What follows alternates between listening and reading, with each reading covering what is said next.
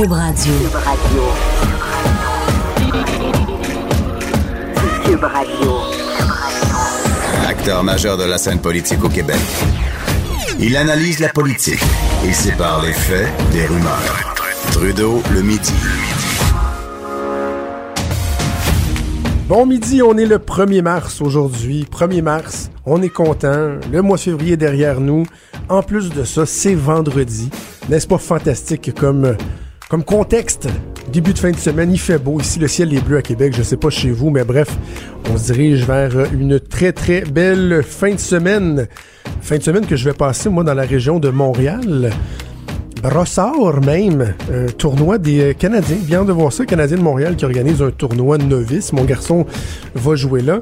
Et euh, la semaine prochaine, je serai à Montréal toute la semaine parce que j'aurai l'honneur, le, le, privilège de remplacer Benoît Dutrisac dans euh, son show le matin, donc entre 6 et 9 pour quoi les, les sept prochains jours finalement, toute la semaine prochaine et le lundi, mardi euh, qui va suivre donc l'autre semaine. Et inquiétez-vous pas, je vais vous laisser euh, entre de bonnes mains pour euh, l'heure du midi au cours des prochains jours. Euh, tantôt, je parlais à François Lambert qui remplaçait Richard Martineau. On a beaucoup de remplacements ces temps-ci. Ça paraît que c'est les, relâches scolaires, parlementaires et tout ce que vous voulez. Et je disais à François que je, m'apprêtais à sortir un petit scoop le fun concernant le Parti québécois et le livre de Jean-François Lisée. Or, c'est ce que j'ai fait euh, euh, tantôt. Euh, je m'excuse, il y a plein de gens qui m'écrivent justement suite à ce à ce scoop. Euh, alors voilà, Jean-François Lisée va sortir un livre, ça, on le savait. Euh, ce matin, on apprenait même quel était pour être le titre de son livre. Et je ne sais pas si vous avez vu la, couverture, mais c'est un peu particulier. Hein? C'est Qui veut la peau du euh, Parti québécois avec euh, une image euh, particulière et tout. Bref. Et on pouvait même précommander son livre. Il a mis en ligne un site internet, la boîte à liser. Donc, moi, j'ai commandé ma, ma, ma, ma copie numérique et tout. Sauf que là, il s'est passé quelque chose ce matin d'intéressant que j'ai appris. Je vous ramène dans le temps. Euh, Jean-François Lisée est aux commandes du Parti québécois et euh, il y a bien des gens qui se posent des questions sur sa popularité, sur son leadership, parce que le Parti québécois est au bas fond dans les sondages et c'est très difficile. Il y a des gens qui se disent, si Véronique Yvon euh, avait pu être nommée chef du Parti québécois, on se souvient qu'elle avait dû se, retirer pendant la, course à la chefferie, si Véronique Quivon avait pu être chef du Parti québécois, euh, peut-être que la situation serait différente. Moi, j'en ai souvent parlé à l'époque à la radio, à la télé, j'ai écrit là-dessus. On se disait, il me semble que euh, Jean-François Lisée est, conscient de ça. Il devrait peut-être même songer à, sauver les meubles, à rendre service à son parti et à céder sa place à Véronique Yvon. Or, ce que j'ai appris, euh, au cours des dernières heures et que j'ai confirmé tantôt euh, à LCN, c'est que dans son livre, Jean-François va, va, Lisée va confirmer que à quelque part en 2017, il aurait euh, informé Véronique Yvon de sa volonté de lui céder sa place. C'est pas rien là, de dire euh, Véronique, je comprends que euh, on serait probablement mieux positionné avec toi comme chef du Parti québécois. Alors j'ai l'intention de te céder ma place à titre de chef du PQ. Et là, euh, s'en est suivi de, de, nombreuses discussions qui se sont échelonnées sur plusieurs jours. Et ce qu'on comprend, on me confirme que ça va être dans le livre, ce que je vous dis là, là j'ai une confirmation béton. Ce qu'on comprend, c'est que euh, Jean-François Lisée souhaitait qu'il y ait un couronnement. Parce qu'il disait, dans le fond, le parti a absolument pas les moyens de se taper une autre course à la chefferie. Ce serait carrément euh, ridicule. Donc, euh, il voulait qu'il y ait un couronnement. Et ce qu'on comprend, c'est que le, nœud du problème, c'est qu'il y avait Alexandre Cloutier qui était encore là. Alexandre Cloutier qui avait fini deuxième, que plusieurs avaient vu comme euh, chef potentiel là, du Parti québécois. Alexandre Cloutier, à ce moment-là, ne s'était pas encore retiré de la vie parlementaire, avait pas annoncé son départ. Donc, on peut comprendre, parce que, bon, Lisée va dire qu'il y avait euh, euh, mésentente, si on veut, avec Véronique Yvon sur la façon de procéder.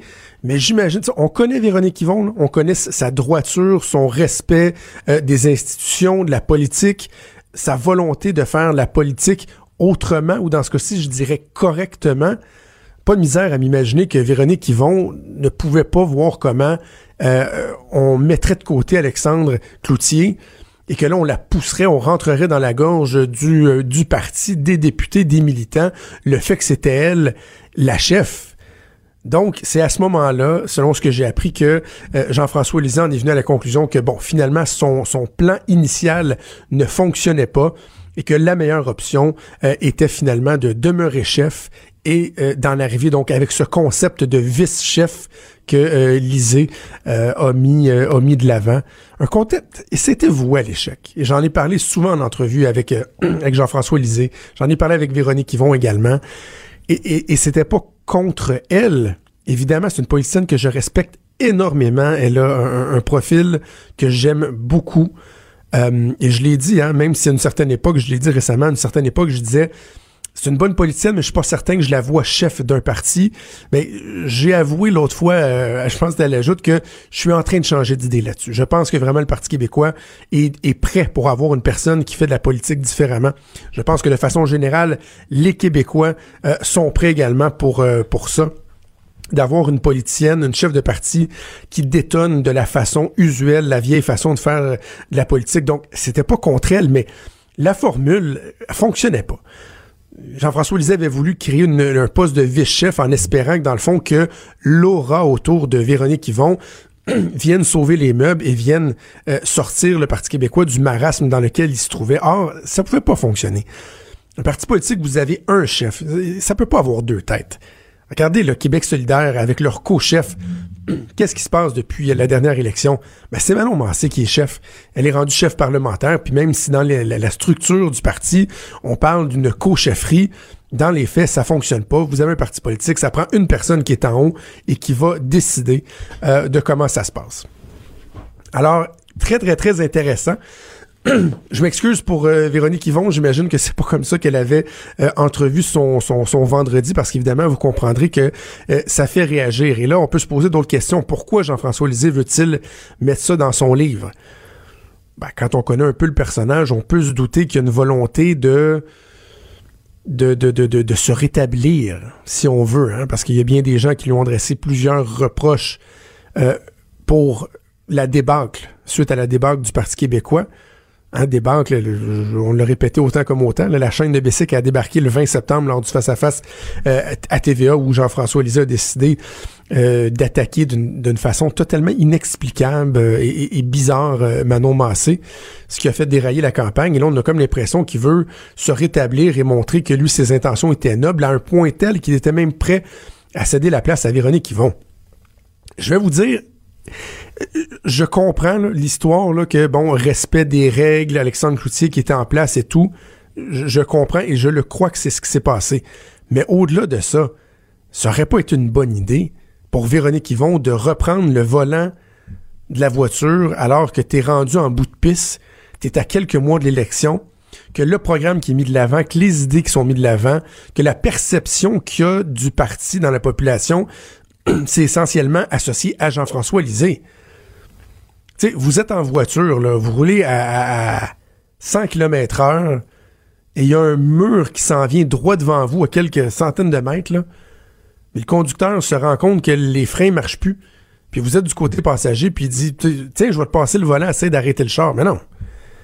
Je, je vois pas en quoi Véronique Yvon, malgré tout son talent, malgré tout le capital de sympathie qu'elle a, comment elle aurait pu réussir à faire virer de bord le paquebot euh, rapidement, en tout cas suffisamment rapidement pour apporter euh, une, différence tangible dans le résultat de l'élection.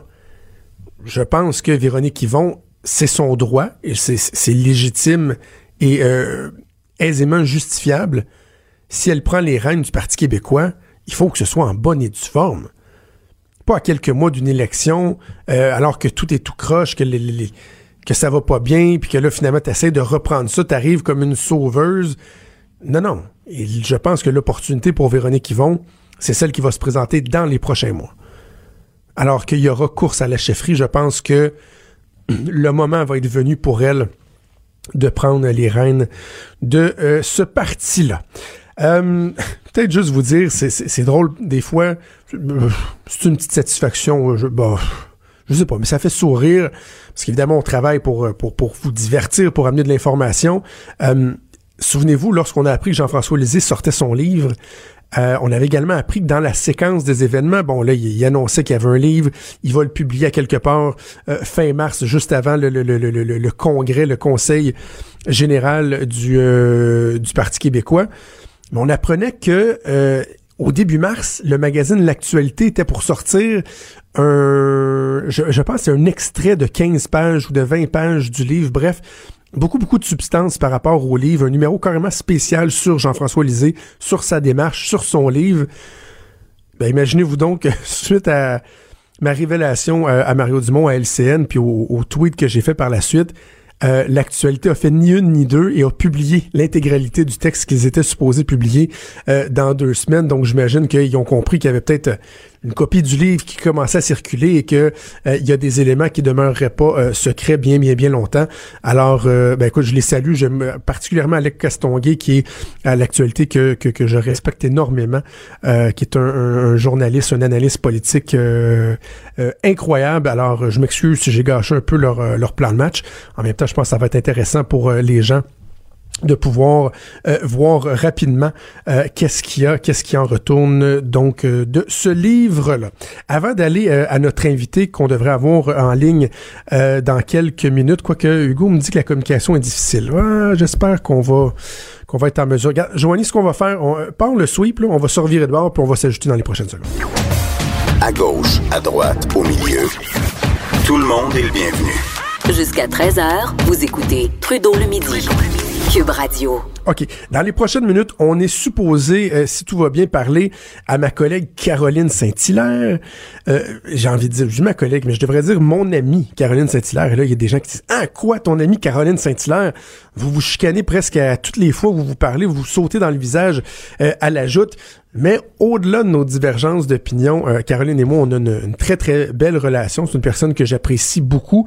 Et d'ailleurs, je vous annonce que la semaine prochaine, euh, lorsque je ferai le, le, remplacement de Benoît Dutrissac, il y a Mario Dumont aussi qui est en vacances. Et le segment politique que normalement Benoît fait avec Mario à tous les matins euh, autour de 7h05, là, 7h06, tout de suite après l'intervention à Salut Bonjour, ben, c'est Caroline qui va être avec moi pour discuter de politique. Et en ce moment, Caroline est en train de faire la traversée de la Gaspésie. Euh, un truc euh, fort, fort intéressant, euh, demandant aussi là, de, de, de, faire la traversée de la Gaspésie quand on sait la grandeur du territoire. Donc, elle est en Gaspésie en ce moment. Elle est là, elle est en ligne. On a réussi à établir la communication. On va voir. Là, on est en Gaspésie. C'est pas toujours évident avec les téléphones cellulaires. Si ça fonctionne pas, on se reprendra. Caroline, salut! Salut Jonathan, tu t'ennuies, hein? je m'ennuie tellement de toi, ça fait une semaine qu'on s'est pas chicané, là. Mais je me suis surpris hier avec Stéphane Bédard, par exemple. Alors moi, je vais être dangereusement en forme. écoute, on va parler un peu de la, de la joute puis de la semaine prochaine, mais avant, je veux absolument parler de ce que tu fais en ce moment. Tu es en train d'effectuer euh, la traversée de la Gaspésie. Première question que j'ai pour toi, pour les gens qui sont pas au courant, de quoi c'est que c'est la traversée de la Gaspésie? c'est ça, c'est ça. En fait, euh, je le regrette presque, Jonathan. Des fois, j'ai des bulles au cerveau comme ça. Mais en fait, la traversée de la Gaspésie, c'est, écoute, euh, c'est la 17e édition euh, qui, qui, qui, a été fondée par Claudine Roy, une amoureuse de la Gaspésie. En fait, est-ce qu'elle veut euh, c'est un organisme à but non lucratif, veut, faire, veut nous faire découvrir la Gaspésie. Donc, il y a des randonnées autant à l'automne qu'à l'hiver. Et euh, moi, ben, j'ai dit, écoute, je vais essayer ça en raquette, soit en ski ou raquette. Et alors, euh, on est on est 250 dans l'aventure depuis samedi passé à découvrir tous les coins du pays de la Gaspésie. Écoute, tu le disais en, d'entrée de jeu, comment le territoire est immense. Ben je n'arrive jamais au bout du bout du bout de la route. Ça ne finit plus. C'est immense, c'est beau. Et je sais, Jonathan, comment toi tu aimes les rocheuses du Canada. Mais je vais te dire, on en a des mots dites belles au Québec, des rocheuses, des Appalaches extraordinaires. Écoute, je suis tombée en amour avec la Gaspésie, je te l'avoue. Est-ce que c'est ta première fois en Gaspésie? C'est tellement ça. C'est-tu ta première fois en Gaspésie? Ben, en fait, je suis venue l'été, comme euh, tout bon Québécois. Je suis allée visiter Percé, le Rocher. Mais la Gaspésie, c'est plus que le Percé, c'est plus que Rocher. Euh, c'est des montagnes, c'est de la ben nature, c'est euh, euh, c'est de l'excellente bière, d'excellentes vins, de la bouffe du terroir. Des accueils extraordinairement chaleureux. Écoute, le territoire est immense. tu vois, les gens commencent à partir. On, amorce la dernière boucle de 5 km où on va être accueillis euh, par euh, les gens du village de Gaspé. Fait qu'on a fait Matane, on a fait Saint-Félicité. On a fait euh, les, Rocheuses, finalement, les Chic-Chocs, donc des grandes montagnes de la Gaspésie, la réserve phonique. Et là, on entreprend notre dernier 5 kilomètres pour, euh, pour être accueilli par les gens du village. Alors, euh, c'est ma première fois en hiver. J'avais jamais vu, Jonathan, la mer gelée. J'avais l'impression hein? d'être sur la planète Mars. C'est beau, tu dis, écoute, j'avais les yeux pleins d'eau. Euh, c'était magnifique. Les, on paye des sommes énormes pour aller dans le sud, puis c'est vrai que ça fait du bien la chaleur. Mais je vais te le dire, je vais revenir autant l'été que l'hiver. Euh, c'est absolument magnifique. On n'a rien, envie à personne. Ouais, Parle-moi de ça. Alors, me voilà tombé sous le charme. Pour une fois que tes propos font du sens. J'ai plus de jambes, j'ai plus de mollets, par exemple. hein, Caro, pour une fois que tes propos font du sens, je suis d'accord avec toi. écoute, écoute, je suis en mode sérénité, mais ça va changer lundi prochain, je te promets. Oui, c'est ça. Euh, voilà, non, euh, puis on a parlé souvent. Écoute, la joute ici, Jonathan, est populaire. Les gens de ma femme, de la Gaspésie, arrêtent pas de me dire qu'ils adorent la joute. Puis je te le dis, il adore ça quand Caro et Jonathan se pognent ensemble. c'est incroyable, hein, parce que, tu sais, c'est ça, l'ajoute, c'est tellement populaire, les gens nous en parlent tellement. Et moi, quand les gens, puis je pense que c'est la même chose pour toi, me parlent de l'ajoute, disent, ah, c'est le fun, je vous écoute, ou tu sais, j'aime ce que tu dis, puis j'aime ça quand tu te chicanes avec hein, la Saint-Hilaire, là, l'ex-mairesse. les, gens, les gens aiment ça un petit peu. On dit qu'on n'aime pas ça, la chicane au ah, Québec, mais ils aiment ça un petit peu. OK, ben, euh, je veux, je veux, je veux, je veux, parler de la joute de secondes, mais avant ça, dernier truc sur la traversée de la Gaspésie. Euh, une journée typique, là, ça ressemble à quoi? Parce que vous n'avez pas marché toute cette distance-là, quand même, là? Ben écoute, on faisait pour les raquetteurs, c'était en moyenne 15 km de raquettes par jour. Les skis les, skieurs, pardon, c'était en moyenne 50 km, 25 à 50, tout dépendant. il y a différents parcours. Euh, donc, on se levait le matin. Euh, à 6 heures, on prenait notre petit déjeuner. À 7 heures, on embarquait. Puis on s'en allait euh, sur euh, notre tracé. Et on faisait chacun euh, notre, petit chemin. On découvrait des coins de pays. Et là, ça se peut que je sois essoufflée, tu vois. Mon âge apparaît maintenant au micro parce que je suis en dernière de piste. On a, on, accomplit notre dernier 5 km. donc, après ça, on faisait une randonnée le matin. On prenait une petite soupe dans un coin d'un village autour de la Gaspésie. Après ça, on repartait l'après-midi. Et après ça, ben, c'est, le meilleur moment de la journée, le 5 à 7, avec des chansonniers, des gens du coin du pays qui euh, nous font découvrir leur talent. Ah, génial. Et après ça, des, des, soupers avec la bouffe du terroir. Donc, euh, des moments magiques. Et là, quelle belle région. mon essoufflement. Ben oui que ça, Jonathan.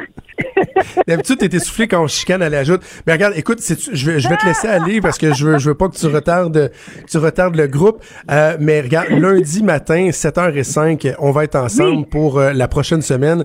On, a, on va avoir tellement de choses à jaser, même s'il y a relâche parlementaire à Ottawa, à Québec, il y a tout ce qui se passe dans l'affaire Jody Wilson-Raybould, SNC Lavalin. Ici à Québec, je sais pas si tu as, eu le temps de voir ça, mais j'en parlais avant, euh, avant de te parler. Le troisième lien n'a pas été fait pendant que je suis partie, rassure-moi, là. on pourra parler du troisième lien, mais Parti québécois euh, qui fait jaser la sortie du livre de Jean-François Lisée et tout. Bref, on va avoir beaucoup de choses à te parler, puis on va avoir du plaisir parce que les gens pensent qu'on se déteste, mais on s'aime bien, Caroline, hein?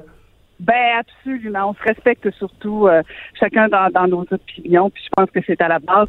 On peut euh, on peut échanger de manière rigoureuse et virulente, mais après ça faire la paix comme de bons Québécois.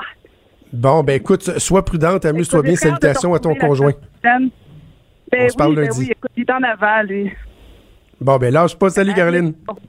Bye, allez Bye.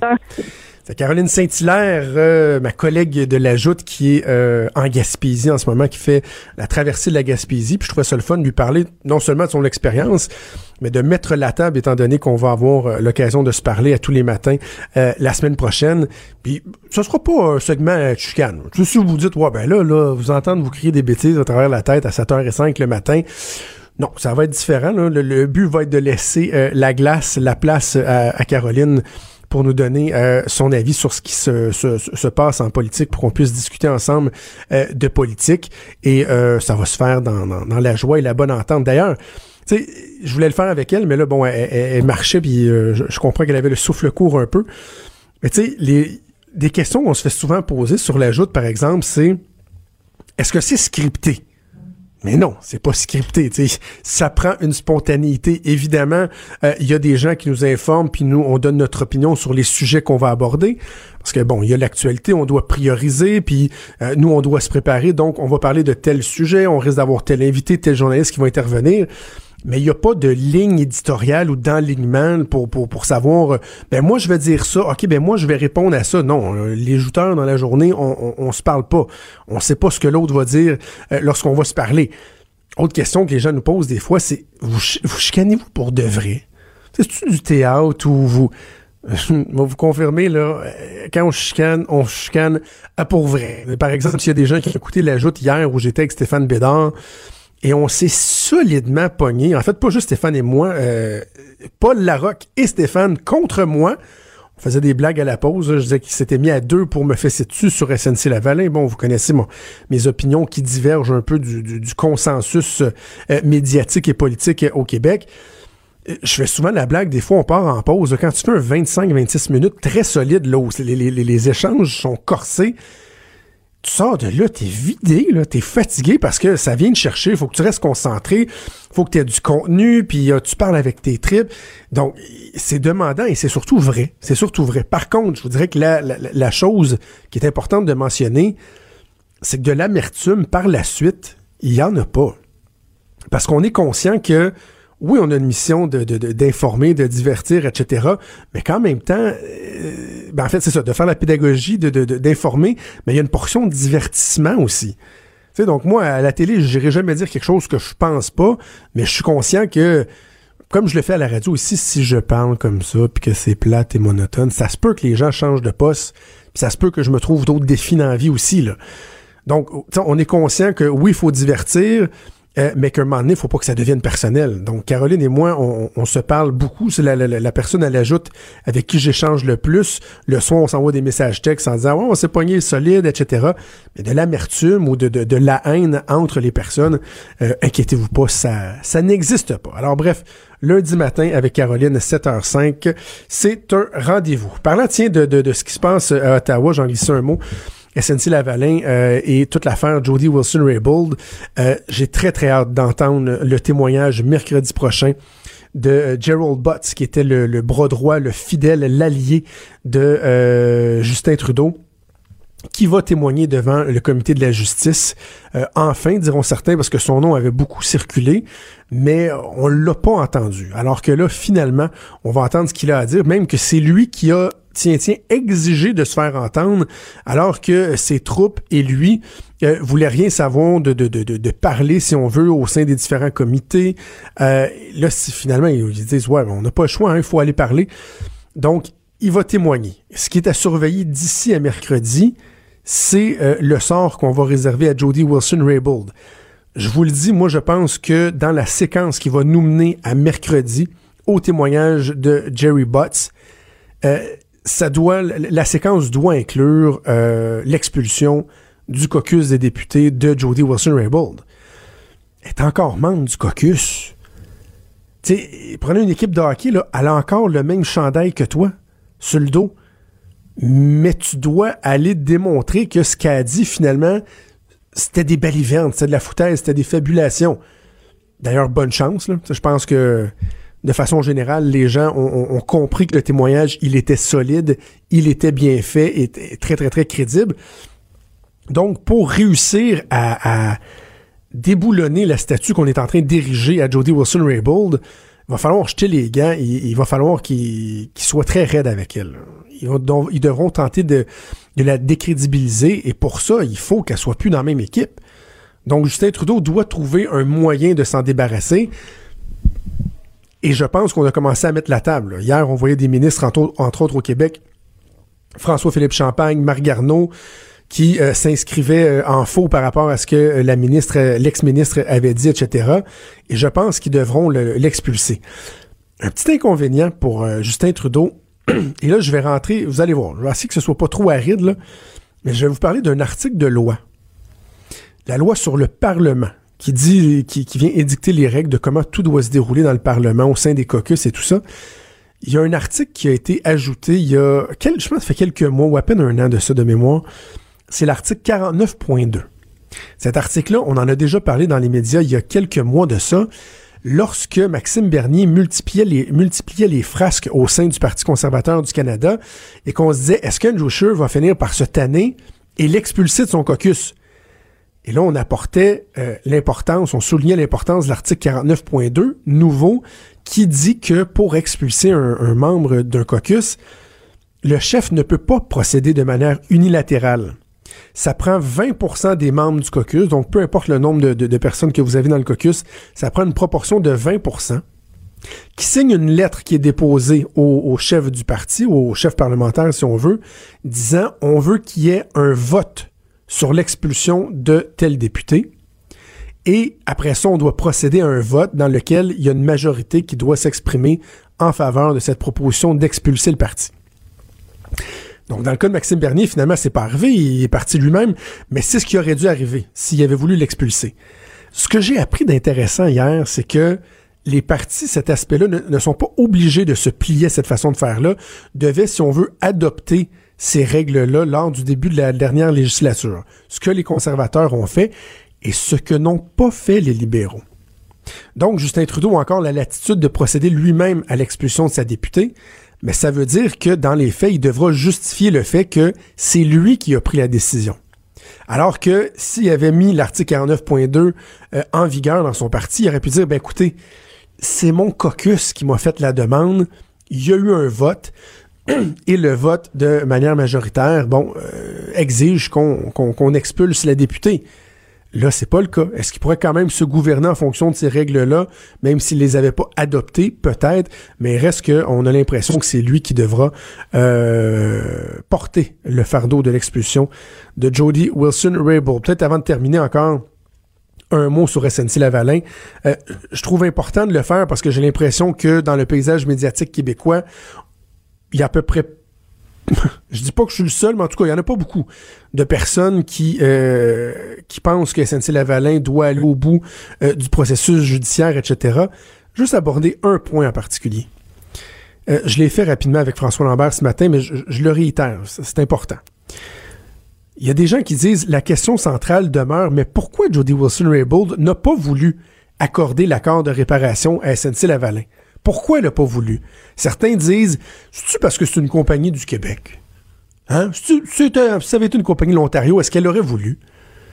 Je m'excuse, mais je peux pas croire que les gens euh, vont jusque-là dans euh, la simplification de ce dossier, dans l'analyse de ce dossier-là, dans cette volonté de dire que la fin justifie les moyens, que parce qu'il faut sauver les emplois, je rappelle que, by the way, qui a garanti que les emplois seraient perdus si SNC-Lavalin va, va au bout du processus judiciaire? on prend tout ça comme étant une vérité absolue alors que, euh, montrez-moi les preuves. Mais donc, la fin justifie les moyens. Et on, doit tenter de comprendre pourquoi l'ex-ministre à l'époque n'a pas obtempéré aux demandes du premier ministre. Ben, faudrait peut-être rappeler que la décision de ne pas accorder d'accord de réparation, c'est pas Jody Wilson-Raybould qui l'a pris. C'est une, une, appelons ça une fonctionnaire, là, mais c'est pas une élue, c'est la directrice des poursuites pénales comme on a ici le, DPCP, lorsqu'il y a des accusations déposées, c'est le DPCP qui décide, oui, est-ce qu'on va de l'avant, est-ce qu'on a un bon dossier, etc. Ben, c'est la directrice des poursuites pénales qui avait regardé, qui avait analysé la loi, le règlement sur les accords de réparation et qui avait dit, non, SNC-Lavalin ne cadre pas avec les critères. Et là, le politique demandait à Jody Wilson-Raybould d'utiliser son pouvoir de procureur général pour forcer le jeu, pour tordre la main de, la directrice des poursuites pénales, parce que dans certains cas précis, effectivement, qu'un procureur général peut imposer sa volonté, peut exiger d'aller à l'encontre de ce qui a été préalablement décidé. Fait que Jody Wilson-Raybould, elle n'a pas refusé de donner l'accord de réparation dans les faits. Elle a refusé de renverser une décision qui avait été prise par la directrice des poursuites pénales. Or, les gens qui disent « Ah, oh, mais là, c'était quoi les motifs? C'est-tu anti-Québec, etc. » Est-ce que vous êtes en train de dire qu'en plus de l'ancienne procureure générale, la directrice des poursuites pénales elle-même était euh, une incompétente crasse qui était pas capable de, de, de, voir à quel point, voyons, c'était évident, parce que tout le monde nous dit que c'était tellement évident qu'il fallait l'octroyer, alors que les gens qui connaissent le mieux la loi, qui sont chargés de l'appliquer, eux en venaient à la conclusion que non, c'était pas faisable. C'est pas Jody Wilson-Raybould, là, unilatéralement, qui a pris cette décision-là. Je pense que ce serait peut-être important de, de, de se le rappeler. D'ailleurs, je vais reprendre mon souffle et dans quelques instants, on va parler avec Maître François-David Bernier. J'ai hâte de l'entendre, lui, sa perception du fonctionnement de la loi, le respect de l'indépendance euh, des tribunaux, etc. On en parle avec François-David dans quelques minutes. Quand Trudeau parle de politique, même les enfants comprennent. Jusqu'à 13. Vous écoutez Trudeau le midi. Cube Radio. François-David Bernier, maître Bernier, qui est dans nos studios de Montréal. Bon midi, François-David. Bon midi, euh, Jonathan. Euh, donc, j'ai fini le, précédent segment en faisant une petite montée de lait sur euh, l'interprétation que les gens font de toute l'affaire SNC-Lavalin, Jody Wilson-Raybould. Mhm. J'ai envie de t'entendre C'est qui ça? C'est qui de Judy? c'est ton ancienne grande boss. ancienne procureure générale. Ah, euh, je, écoute, peut-être as-tu quelque chose à dire sur SNC Lavalin, puis si ça tente, lâche-toi lousse, mais moi j'ai envie de t'entendre sur, premièrement, sur le point euh, que je viens de faire, sur le fait que on semble se questionner sur moi, mais pourquoi la procureure générale n'a pas pris la décision alors que dans le fond, elle, si elle avait agi, ça aurait été quelque chose qui est pas euh, unique, mhm. mais qui est quand même pas fréquent, c'est-à-dire que la procureure générale va venir outrepasser la directrice des poursuites pénales. C'est quand même pas rien comme geste. Non, c'est pas rien. C'est vraiment l'exception. Puis en passant, tu très bien expliqué ça. Là-dessus, je reviens pas. Mais euh, quand, quand le, ministre de la Justice intervient, là, le dernier exemple que j'ai, c'était l'histoire du petit gars de 5 ans là, qui avait été frappé. Là, c'est euh, euh, Thornton, quelque chose. Désolé, ma mémoire fait défaut. C'est un petit gars là, qui avait été frappé par une, une patrouille banalisée de police. Et le directeur des poursuites criminelles au Québec avait décidé de ne pas portée d'accusation euh, dans ce dossier-là. Et rappelez-vous, le ministre est intervenu, il y avait eu un nouveau comité et là, on avait accusé. Et par la suite, justement, on, dirait qu'on avait une série suite à cette intervention-là, je pense que le DPCP intervenait beaucoup, accusait beaucoup plus les policiers. Euh, donc, c'est le dernier exemple qui me vient en tête. C'est l'exception que, que, le ministre va arriver puis va, va, aller au-delà de, la décision euh, de, de, la directrice des poursuites pénales. Donc, c'est exceptionnel là-dessus. Mais pour bien expliquer ça, ce qui se passe, honnêtement, ça semble gros, mais c'est pas si gros. Et si, désolé, là, j'y vais du côté juridique là, euh, pour euh, la séparation des pouvoirs. Là. Est-ce que vraiment, tu sais, la séparation des pouvoirs, c'est, c'est quand même logique. Là. C'est pas c'est pas là pour rien. Là. Euh, et si on fait comme tout bon avocat, on Google ça, séparation des pouvoirs non, c'est une blague. Euh, mais regardez la, la, définition quand même, ça veut tout dire. La séparation des pouvoirs législatifs, ben, législatif, tout le monde le sait, c'est la loi. Exécutif, ben, c'est le gouvernement en place. Et le judiciaire qui est là pour veiller au grain, souvent qui va mettre euh, le législatif et l'exécutif au pas. On le voit souvent avec la Cour suprême qui intervient. Puis on a vu dans Bedford pour la prostitution, on a invalidé des, des articles du Code criminel. On l'a vu dans Carter euh, pour l'aide à mourir, qu'on a invalidé des choses. Donc, il est là pour veiller à ce que l'exécutif, le législatif, n'ait pas à, l'encontre de la charte, la charte des droits qui est suprême, qui est au-dessus de tous les lois. Euh, donc, dans, l'explication, est un principe fondamental des démocraties, euh, représentatives. Et là, l'autre bout est intéressant, ça fait tout comprendre. C'est à contrario, les régimes dictatoraux, donc les, les, les dictateurs recherchent une concentration des pouvoirs. Bon, je pense que ça, ça veut tout dire. Pourquoi dictatoraux ou l'Église dans le temps? Ben, bien dit. Ouais, l'Église. Eux autres, ils veulent tout contrôler. Il n'y a pas de, pas de barrière. Donc, euh, ça fait comprendre, c'est qu'en réalité, c'est des pouvoirs séparés. Et imaginez euh, si le politique ordonne au, judiciaire, ben, on le voit dans des pays, le politique arrive et ordonne des exécutions ou ordonne de, de sauver le derrière à certaines personnes parce qu'ils ont des bons contacts. C'est ça qui fonctionne pas. Par contre, euh, de dire que ah, est-ce que tu veux aller à l'encontre de, mon, mon, chapeau? Parce qu'on sait, la Judy Wilson-Raybould a, deux, avait, deux chapeaux. Hein. Un, la ministre de la Justice, c'est une politicienne, et aussi le mm-hmm. procureur général, donc euh, du Canada, ce qui veut dire que c'est le côté judiciaire. Et euh, en tant que ministre, elle va parler à son chef, elle va parler à tout le monde. C'est eux qui mettent en place euh, des façons de faire, des lois et tout et tout. Donc, mais là, elle dit, ben, est-ce que tu veux aller à l'encontre de mon chapeau de procureur général? Ben oui. Là, c'est là que peut-être que la, ligne serait franchie sur la, répartition des pouvoirs. Mais quand même, à, pas confondre aussi, c'est pas vrai qu'ils n'ont pas le droit d'excuser l'expression de s'ostiner puis de, mettre de, ah oui, oui une, pression, de dire nous, c'est ce qu'on voudrait. Puis euh, même, je sais qu'il avait parlé des élections. C'est sûr, quand il parle à la ministre, parler d'élection, ça va, là, mais quand on parle au procureur général, c'est là que le bas blesse plus. Là. Donc, toute cette tempête-là dans le verre d'eau vient beaucoup de ça. On semble, on dit, coudon, est-ce qu'ils ont ordonné de sauver le derrière une compagnie? ils ont ordonné quelque chose au pouvoir judiciaire? Et c'est là que moi, je suis pas sûr que ça soit ça, parce que ça veut pas dire que sauf pour un élément. Là, là-dessus, peut-être tu pourrais m'aider. Là. Euh, c'est, c'est sûr que si on l'a menacé disant ben tu vas si t'acceptes pas ou tu vas pas euh, justement te servir de ton pouvoir de ministre pour qu'il y ait un accord de réparation, tu vas perdre ta job et que c'est clairement dit, puis on, peut en faire la preuve. Mais, François David, c'est parce qu'il y, y, a ça, il y a les, la menace. En fait, il y a trois éléments qu'on va aborder ensemble. Il y a la menace. Premièrement, qui je pense est inacceptable. Il y a le fait que, selon Jody Wilson-Raybould, euh, il y a des considérations politiques partisanes qui ont été évoquées. Ouais. Dire, il y a une élection en ce moment au Québec, je suis le député de Papineau au Québec.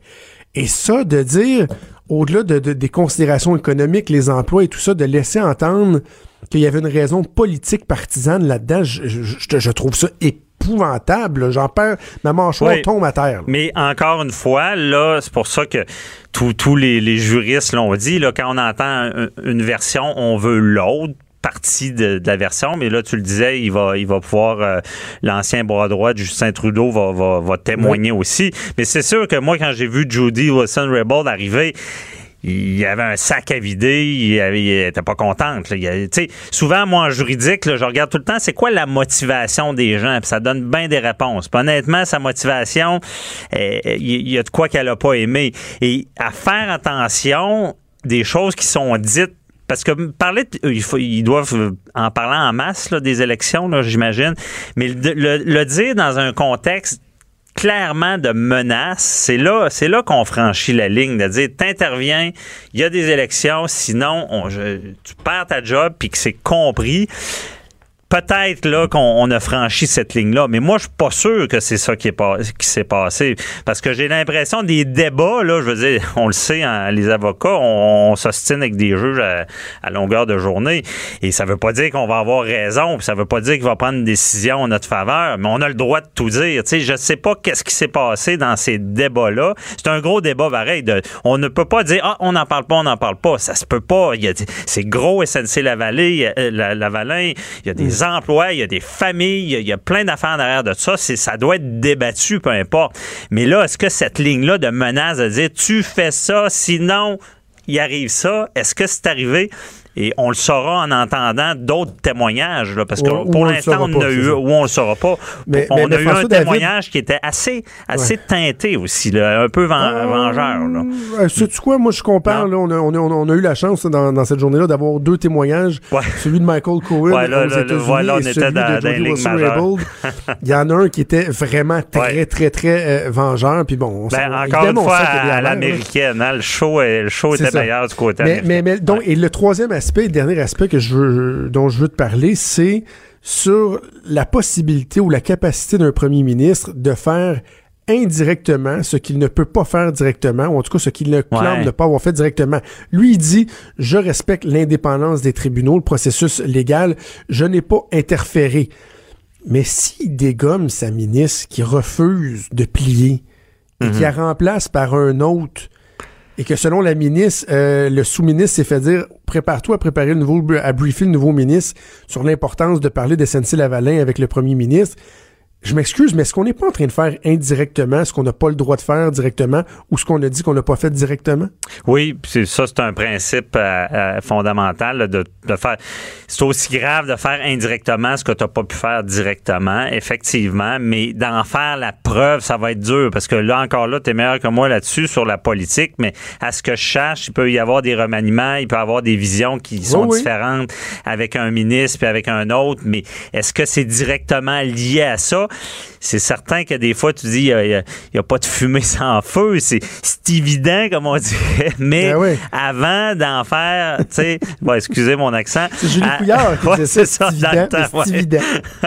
Et, euh, mais ça, je vais dire, Jonathan, dans le domaine juridique, si je peux le dire, des fois, là, ça en est frustrant. On dit, ouais, mais monsieur le juge, regardez, c'est évident, vous voyez. Ah, mais euh, est-ce que la preuve est faite? Est-ce que si. Puis, là, des fois, tu dis, coudon, ouais, c'est, on dirait que je suis sur une autre planète. Il me semble que tout le monde peut comprendre ce qui s'est passé. Mais non, il faut mm. prouver, puis il faut que ça soit fait selon les règles. Donc, sur ce côté-là, je suis pas sûr que ça va être prouvable que c'était réellement lié à, quelqu'un qui a perdu son, son poste à cause qu'elle n'a pas euh, opéré là, comme il voulait sur l'accord de réparation. écoute, je vais conclure en disant que c'est évident qu'on n'a pas fini d'en parler. Oh que non. Et puis d'ailleurs, si je peux me permettre, euh, j'appelle mon avocat dimanche 10h, je reçois, euh, c'est maître Jean-Paul Boilly, qui est encore bien meilleur que moi pour l'expliquer, qui, qui, est assez teinté aussi sur ce qui se passe dans SNC Lavalin, là, puis cette séparation des pouvoirs-là. On écoute ça dimanche matin à 10h. Merci François David. C'est un plaisir. Bonne journée. Bye bye. Merci. Bougez pas. On fait une pause et on termine la semaine avec Vincent Dessureau. Les vrais enjeux. Les vraies questions. Trudeau, le midi.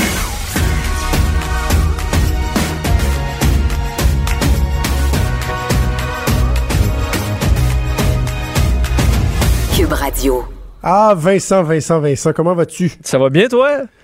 Écoute, il y a, y a de ces journées, là, je, je, j'ai pas de joute après-midi. Je suis tellement content. Je suis complètement à bout de ma semaine. J'ai pas pris euh, ne serait-ce qu'une bouchée de quelque chose depuis que je suis réveillé un matin. Il est rendu une heure. Puis là, tu vas Je suis tellement content de finir la semaine avec toi qui va me divertir et me faire rire. Parce ça fait vraiment du bien. La semaine prochaine, en plus, tu changes d'horaire?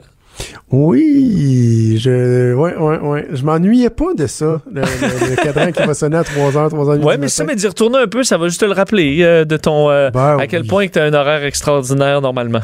Ouais, et toi, tu vas prendre la barre du retour? Euh, oui, exact, dans lequel je suis déjà, mais j'aurai plus de responsabilités pour une semaine. Bon, et pourquoi pas. Euh, écoute, on a quelques sujets. Je dois t'avouer qu'il y en a un qui, juste à lire le sujet, me fait vraiment rire.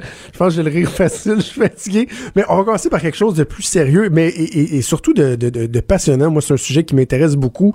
Le Concorde, cet avion euh, mythique qui finalement euh, aura pas duré très, très, très longtemps.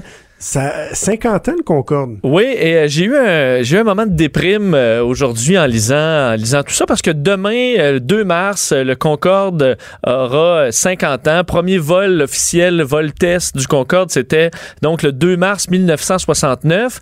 Mais je regardais là parce que je dis à ma foi 60, ça fait quand même 50 ans, euh, bien avant que, que je naisse. Ben Mais imaginez-toi en 69, on a vu arriver de la même année le Concorde euh, le 747, on est allé sur la Lune et euh, le système ARPANET était déclenché, qui est devenu euh, l'Internet. Tout ça en 69. Là. Et là, si tu reprends 50, 50, ans plus tard, un demi-siècle plus tard de technologie, le Concorde, ben, on en a plus. On n'a plus de vol supersonique. On vole encore dans des 747 là, qui ont évolué un peu, là, mais tu sais, c'est le même avion. Euh, on veut. là... attends, attends, le Airbus 381 a même annoncé la fin de sa production. Ben, oui, donc des avions bien plates. Et puis là, hier, euh, euh, Justin Trudeau annonçait qu'on veut retourner où? Ben, sur la Lune. On est allé il y a 50 ans. On va être rendu au 11e iPhone. là, le Nokia a 5 caméras sur son téléphone. C'est donc bien plate en technologie, l'époque dans laquelle on vit. Euh... ils font des téléphones que tu vas pas plier en deux, là, que l'écran va pas plier en oui, mais justement, mais je veux dire, imagine, en tout cas, je me, je me, ramène dans le temps où tu te dis, à cette époque-là, les innovations technologiques, euh, on pense qu'on, que, que, nous, on fait des pas de géants chaque année, mais, mais regarde ce qui se faisait à cette époque-là. Alors, quand même, un petit moment, de, je trouve, de, de, de, de déprime parce que nos avions, là, évolueront pas beaucoup dans les prochaines décennies ou même euh, à jamais. Pour vous rappeler, le Concorde, te souviens-tu de la vitesse qu'atteignait le Concorde? Développé par les Britanniques et les Français. Est-ce que il, il dépassait la vitesse du son? hein? Il Écoute, le boom, Il, dé- il- euh, il dépla- il dépassait pas à peu près 2200 km/h hein? euh, la vitesse du Concorde et qui était capable de relier Paris-New York en 3h30, euh, ce qui prend normalement 8 heures. Ben voyons. Euh, évidemment, ben, ça venait avec un paquet de problèmes. C'est un peu ça. Des fois, tu te rends compte, on pousse à la technologie, puis ça ça s'arrête pas d'évoluer. Puis à un moment donné, tu te rends compte, on est allé trop loin ve- versus les, les besoins. Le Concorde, beaucoup trop bruyant. Euh, c'est de sorte qu'on pouvait seulement faire quelques destinations au-dessus de l'océan. C'est pour ça qu'on s'est retrouvé avec juste faire euh, Londres, New York ou Paris-New York. Donc, tout de suite, la- l'avion se déplaçait au-dessus de l'océan. Le bang sonique se faisait, puis après ça, on partait. Mais à, à- à part de ça, on pouvait pratiquement rien faire. Et surtout, ça consommait une quantité incroyable de carburant, 20 tonnes à l'heure euh, de carburant. Et euh, ça coûtait une fortune, de sorte que c'était un marché beaucoup trop niché. Ça coûtait Ben à l'époque euh, aller-retour 15 000 euh, alors que même la, la plus belle première classe euh, de, la plus belle compagnie de l'époque, ça coûtait à peu près 5-6 000. Alors même les gens d'affaires, tu as déjà à attendre à l'aéroport. Est-ce que tu sauver 3-4 heures, ça vaut vraiment 10 000 pièces Faut croire il y a eu, que, des, il y a que eu non. des incidents aussi. Ben, il y en a eu un, euh, parce que le Concorde avait la- le, le- le prestige de n'avoir jamais eu aucun accident Ok. jusque euh, le 25 juillet 2000, où là, un écrasement euh, qui a sérieusement miné le, le programme. Puis après ça, ce qui est arrivé, ben, c'est le 11 septembre. T'imagines ça, c'est arrivé le 25 juillet 2000. Un an plus tard, le 11 septembre, qui a saboté euh, beaucoup l'industrie aérienne pendant un bout de Ouais. temps. Puis les, les deux effets euh, euh, mis ensemble, ça a mis fin carrément au, au- au programme. Ça coûtait beaucoup trop cher à maintenir. Euh, très, trop peu de gens étaient intéressés à, à embarquer dans le Concorde. Alors, euh, puis là, on se demande, parce qu'il y a des projets quand même en- qui sont en développement pour ramener des avions euh, de ligne supersonique. Ben La oui, NASA travaille là-dessus, Boeing travaille là-dessus, mais est-ce que ça va arriver un... alors qu'on se questionne sur l'environnement, on, on se rend compte en aviation que faut, faut que tu essaies d'avoir le moins cher possible pour avoir des, le plus de gens possible. Puis le marché Ouais. des super luxe, là, ils ont déjà des lits là, maintenant dans les avions, sont bien contents. Alors, Ouais. est-ce qu'il y a vraiment un marché pour ça? Malheureusement, euh, probablement pas. Alors, on traversera probablement jamais le mur du son, euh, Jonathan. Puis ça, ça me... Ça te déprime. hein? Ça me déprime, euh, pour Ouais. ne pas dire plus. D'ailleurs, Mm. euh, si t'es intéressé à acheter des gogos du Concorde, demain, euh, 900 objets liés au Concorde seront mis en vente euh, aux enchères. Puis je regardais, c'est pas disponible sur. Internet. Il faut vraiment se rendre à Toulouse pour en acheter. Alors, ce sera pas possible. Colin. Euh, bon, ça, c'était le sujet un peu plus sérieux. Maintenant, on, on- va y aller dans, dans le très sérieux. Parce que je Oui. disais que c'était divertissant et, et Oui. drôle, mais en même temps, euh, on a cette responsabilité-là, Vincent, de, de, de- d'entretenir les gens sur les, Sur l'actualité sportive. sur l'actualité. oui, l'actualité sportive. et euh, là, en ce moment, il y a euh, un scandale qui ébranle le monde du bridge. Ben, c'est pas qu'une petite controverse dans le monde du bridge, euh, Jonathan. Puis écoute, il y en a-. Et surtout, ben, imagine-toi les dangers. Ça, ça prend pas beaucoup de scandales pour faire péter du cœur quelques partisans du bridge. Là. On s'entend, c'est. C'est quand même à risque. faut pas que, faut pas que t'es brasses trop trop. Et là, imagine le Lance Armstrong du bridge. C'est fait. T'es fragile, hein? T'es bien fragile. Je l'ai dit, je suis fatigué. Ben, il, il s'est fait. Armstrong. il, il se, il se dopait. Euh, Guerre El Gemo, euh, un Norvégien, le ch- un champion, des deux champions. En lui, c'est numéro un mondial euh, du bridge, se dopait. Il a été, ça a été euh, bon, confirmé par euh, la- la le, le World Bridge Federation. Écoute, des gens qui doivent avoir un horaire surchargé. Mais euh, parce que cette World Bridge Federation est, Oui. euh, est accrédité, reconnu par le CIO, le Comité international olympique. Mais Alors- non, mais voyons. Oui, est-ce c'est- qu'on c'est peut juste branche. rappeler parce que euh, il y a des jeunes qui nous écoutent qui peut-être disent What the F is bridge? C'est un essentiellement c'est un jeu de cartes. Ouais, c'est un jeu de cartes. Un jeu de cartes. Mhm. euh, puis euh, il y a des systèmes d'enchères puis des levées. C'est à peu près tout ce que je peux te dire là-dessus parce que je suis pas un grand joueur de bridge. là. mais euh, il y a- je vois ça, il y a la. Il y a le, la manille, il y a le whist, le whist. Il y a la quadrille, toutes sortes de, toutes sortes de petits trucs comme ça. Hey, il y a le Trump au bridge. Il y a un coup qui s'appelle le Trump. Ouais. En tout cas, plein de, plein de folie. Ce que je veux dire, c'est que lui, euh, qui d'ailleurs est un Norvégien, mais il se fait représenter à Monaco comme euh, nos, nos tennismen, comme Félix Auger, Aliassim, parce qu'ils font des gains. Et pour se protéger de l'impôt, euh, il est rendu monégasque, notre cher Guerre. Et lui, donc, s'est fait prendre. Il, se- il prenait de la testostérone. Ce qu'on se questionne, c'est justement, c'est parce qu'il est vraiment vieillissant. Puis, mais non, il a 49 ans. puis on ne sait pas exactement l'effet de la testostérone. On dit entre autres chez les grands champions d'échecs, euh, ils ont naturellement un niveau de testostérone plus élevé. Alors peut-être que ça amène certains à, à s'en à s'en envoyer. C'est interdit. Alors, dans les tests antidopage, c'est fait prendre. Devra payer aussi euh, près de 4000 euros. Et c'est pas ses, ses premières démêlées à, à notre numéro un mondial du bridge parce qu'il ressort de prison. Il avait écopé de 14 mois de prison pour avoir, euh, pour évasion fiscale.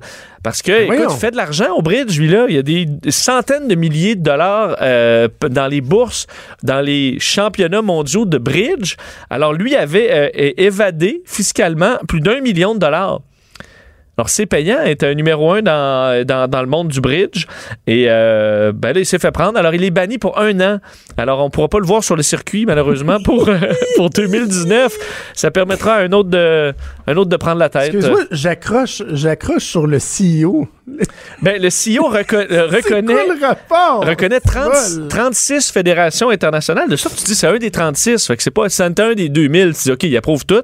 Mais non, 36, là-dedans, il y a le- par, comme par exemple les fédérations de karaté, de surf euh, et d'autres. Et il y a la euh, Fédération internationale de bridge qui fait partie de, de ça. Alors, il y a des tests antidopage pour les champions de bridge. Je sais pas ce qu'on. Mais tu sais, à l'âge qu'ont les joueurs de bridge, tu dois trouver un méchant cocktail là, quand tu fais un test de pipi.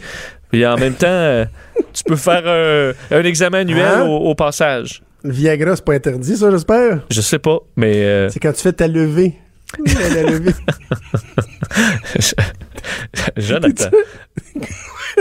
Mais est-ce que tu joues des fois au bridge? Tu sais-tu comment ça marche? non, mais je, absolument pas. Mais toi, est-ce que t'es un joueur de cartes? Euh, ben, peu, là.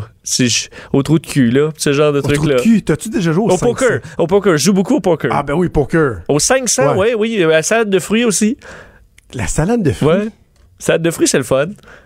Je connais pas ça. Ouais, Mais nous ouais. autres, on, on jouait beaucoup au 500 à l'époque dans ma famille. Même les parties de Noël là, culminaient. C'est-tu comme le Avec, Uno, euh, ça? Euh, le 500? Ouais, non. Non, non. Non, ça, c'est le 8 qui est comme le Uno. Je un peu Non, non, Je te laisse 500, aller, vas-y. c'est- vraiment un jeu de cartes où. Mais je pense que je saurais même plus comment jouer. Ça, ça reviendrait, là. Mais euh, t'es en équipe 2 contre 2 et là, chacun a des cartes et là, tu dois euh, prévoir combien de mains t'es capable de gagner. Et euh, nous autres, écoute, c'était des parties incroyables à l'époque où euh, je buvais de la crème de menthe. Oh! avec de- Mais ça fait combien de temps de ça? En 75? Ah, quand j'avais 18-19 ans, là. De la crème de menthe à 18-19 ans? Oh, je commençais à boire, là. Je ça le fun de jouer aux cartes en, C'est rough. en sirotant un Mais petit drink. Tu sais d'ailleurs qu'il y a un certain retour de la crème de menthe. Il y a même une crème de menthe euh, qui, qui est québécoise, si je me trompe pas, qui est fait, qui est plus euh, naturelle, moins verte fluo, euh, qui est basée plus sur un délicieux goût de menthe Bon. plutôt qu'un goût Ben de écoute, pâte la semaine prochaine, j'étais à Montréal, on se prendrait une petite Parfait. crème de menthe. Cube Radio.